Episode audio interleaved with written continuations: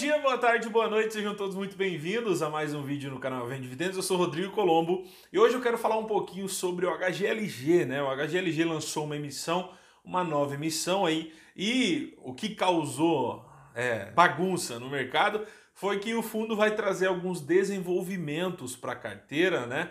E muita gente veio me perguntar, pô, Rodrigo, e agora? Como é que vai ser? E agora você vai sair do HGLG? E agora o que, que a gente vai fazer? Porque o risco aumentou, o risco né? Então eu vim aqui para bater um papo com vocês sobre isso. Algum tempo atrás, alguns meses atrás, na verdade, quando o HGLG iniciou o desenvolvimento dos dois imóveis que ele tem hoje, eu fiz um vídeo falando o quanto eu não gostava de desenvolvimento e o quanto eu achava que isso era problemático, né? Porque traz um risco extra e é, tem os seus lados bons, obviamente.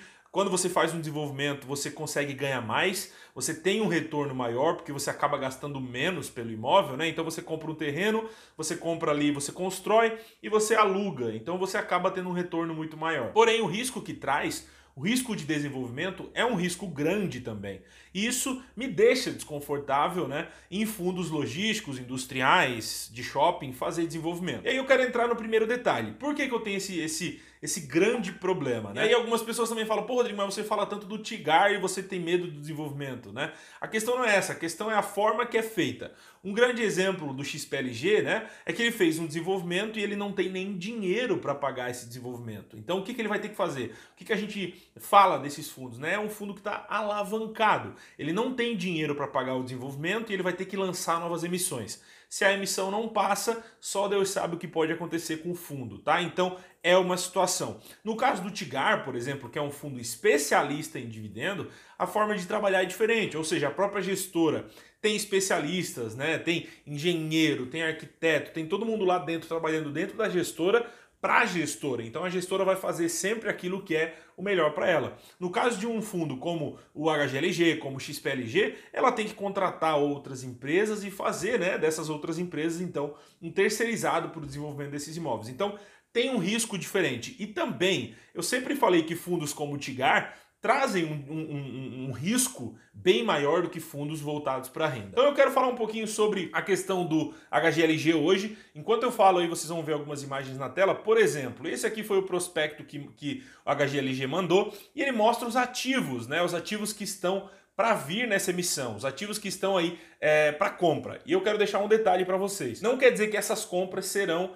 as realizadas. Por quê? Porque esse prospecto ainda é o preliminar e pode ser que até o fim da, até o fim da emissão, né, esses imóveis já estejam passados, outra pessoa já comprou, outra pessoa já está desenvolvendo, então não quer dizer que serão exatamente esses, e o fundo deixa isso bem claro no prospecto. Então tem aqui quatro ativos prontos, mas tem um detalhe, tá? O ativo extrema, que já estava em negociação, a gente já sabia, né? Entrou aqui nos ativos prontos. Então, uma parte do dinheiro, dos 800 e tantos milhões, vai entrar para o ativo de extrema. Depois tem o G1, que é 149 milhões, com cap rate de 8,10. 60 mil metros quadrados. Depois tem o G2, que é o ativo mais caro da compra dessa emissão, que é 245 milhões, 8,8 de cap rate e 121 mil metros quadrados. Um detalhe, esse G2 ele não está 100% pronto, tá? No próprio prospecto fala que esse imóvel ainda está finalizando, porém dá a entender por essa tabela que eles colocaram que até o fim da emissão esse imóvel vai estar tá pronto já para gerar renda. Então por isso que entrou como ativos prontos, tá? E é o maior. Todos eles, todos os quatro aqui que eu estou falando são logísticos, tá? Na região sudeste. O G3 193 milhões, 8.8 de cap rate, 63 mil metros quadrados. Depois a gente desce um pouquinho para os ativos para desenvolvimento, os ativos em desenvolvimento que serão dois e também esse resto dos 121 milhões, do G2 ali que a gente pode contar como é, talvez no final, né, até o fim da emissão, ele vai estar tá pronto.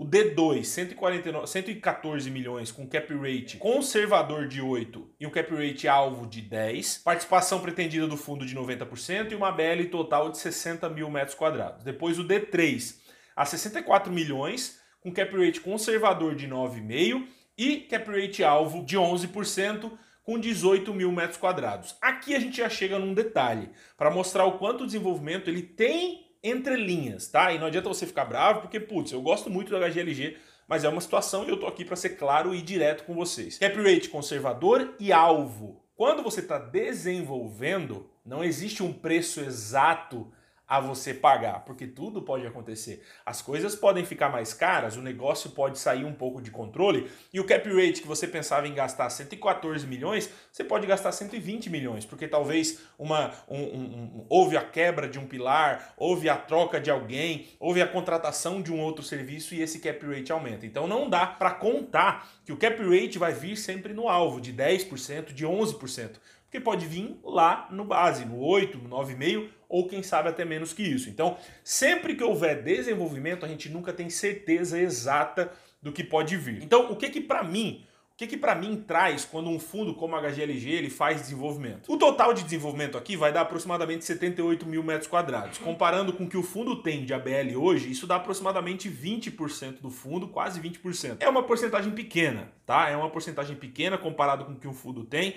Vai tirar risco de outros ativos maiores, tipo o Volkswagen, né? Que já era um problema que muita gente ficava desconfortável. Porém, para mim, na minha visão, o risco do fundo aumentou. Pode ter sido pouco, mas mesmo assim aumentou. Sempre que um desenvolvimento é trazido para dentro de um fundo de renda, isso acontece. E ah, Rodrigo, mas isso aí é coisa da sua cabeça? Não, porque na verdade muitas poucas pessoas não leem, né? Mas o próprio fundo manda isso no prospecto. A imagem que vocês estão vendo agora está no próprio prospecto que eu também li os ativos, né? 7.13, risco de desenvolvimento, construção das obras dos empreendimentos imobiliários. Olha só, Olha o que a própria CSHG está dizendo para você, tá? Existe um risco de desenvolvimento.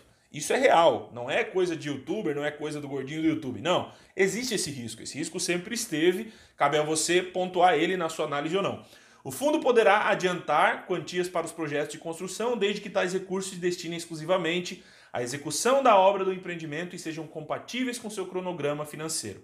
Neste caso, em ocorrendo atraso na conclusão ou a não conclusão das obras dos referidos empreendimentos imobiliários, seja por fatores climáticos ou qualquer, quaisquer outros que possam afetar diretamente ou indiretamente os prazos estabelecidos, poderá ser afetado o prazo estimado para o início do recebimento dos valores de locação e, consequentemente, rentabilidade do fundo. Presta muita atenção, isso não sou eu que estou falando, é a CSHG falando isso para você bem como os cotistas poderão ainda ter que aportar recursos adicionais no fundo para que os referidos empreendimentos imobiliários sejam concluídos. O construtor dos referidos empreendimentos imobiliários pode enfrentar problemas financeiros, administrativos ou operacionais que causem a interrupção e ou atraso das obras e dos projetos relativos à construção dos referidos empreendimentos imobiliários.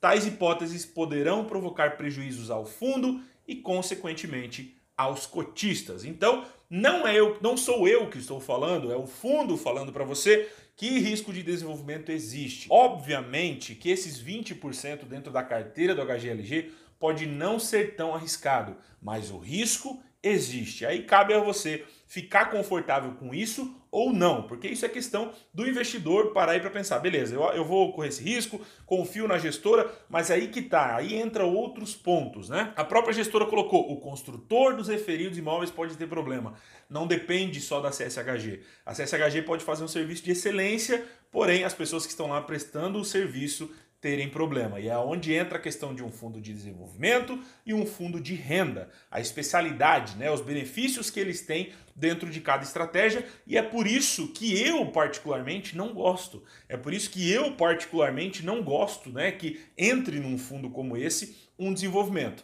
No KNRI também está entrando desenvolvimento. Então, é normal e está sendo normal, e eu falei isso lá no primeiro vídeo do XPLG, que provavelmente isso seria normal. Quanto mais o mercado cresce, mais esses fundos têm que correr para desenvolvimento para conseguir fazer boas compras, porque acaba sendo positivo. Porém, o meu medo é do Brasil. O Brasil não é um país estável, não é um país que a nossa Selic hoje está em 2%, daqui a 20 anos vai estar em 2%. Eu não acredito que o Brasil é, siga nessa linha. Né? A gente vai ter oscilação de Selic, a gente pode voltar a ter inflação de novo, a gente não sabe para onde o país vai, porque a nossa economia ela, ela, é flutuante, a nossa economia vai e volta. E quando você está com desenvolvimento na mão, isso se torna ainda mais problemático, né? isso traz ainda um risco um pouco maior.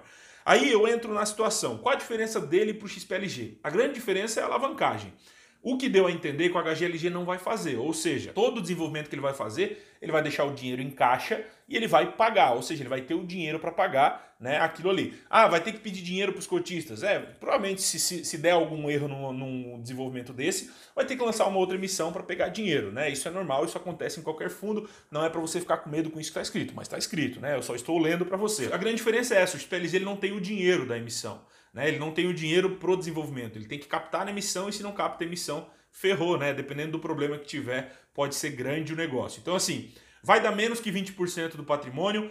Continuo gostando do HGLG, até porque ele não. Ele, né, pode ser que ele cumpra isso igual o XPLG fez. A XP cumpriu ali, o Cajamar 1 está finalizando agora. Pelo que estão nos informando, está 100%, e isso mostra que o mercado está mais saudável, que o mercado cresceu que o mercado evoluir, pode ser que a CSHG faça a mesma coisa. Continue levando do, de uma forma de qualidade, que entregue qualidade.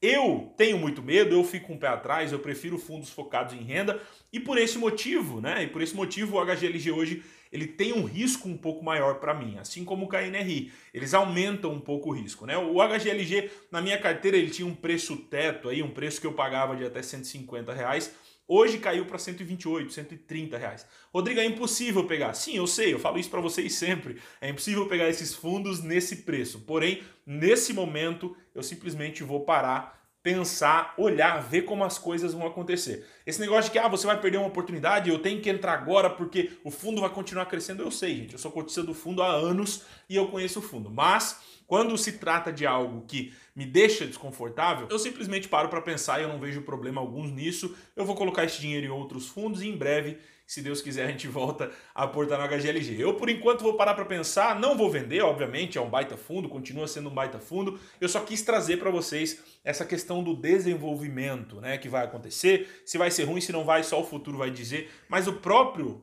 gestor, o próprio fundo já traz os riscos. Então não sou eu que estou falando. Quando eu falo de risco, é porque isso existe, isso já aconteceu outras vezes. Eu queria avisar isso para vocês, para que talvez vocês que nunca tenham assistido ou lido essa parte dos prospectos. E é isso, eu vou ficando por aqui. Um abração, a gente vê nos próximos vídeos e até mais.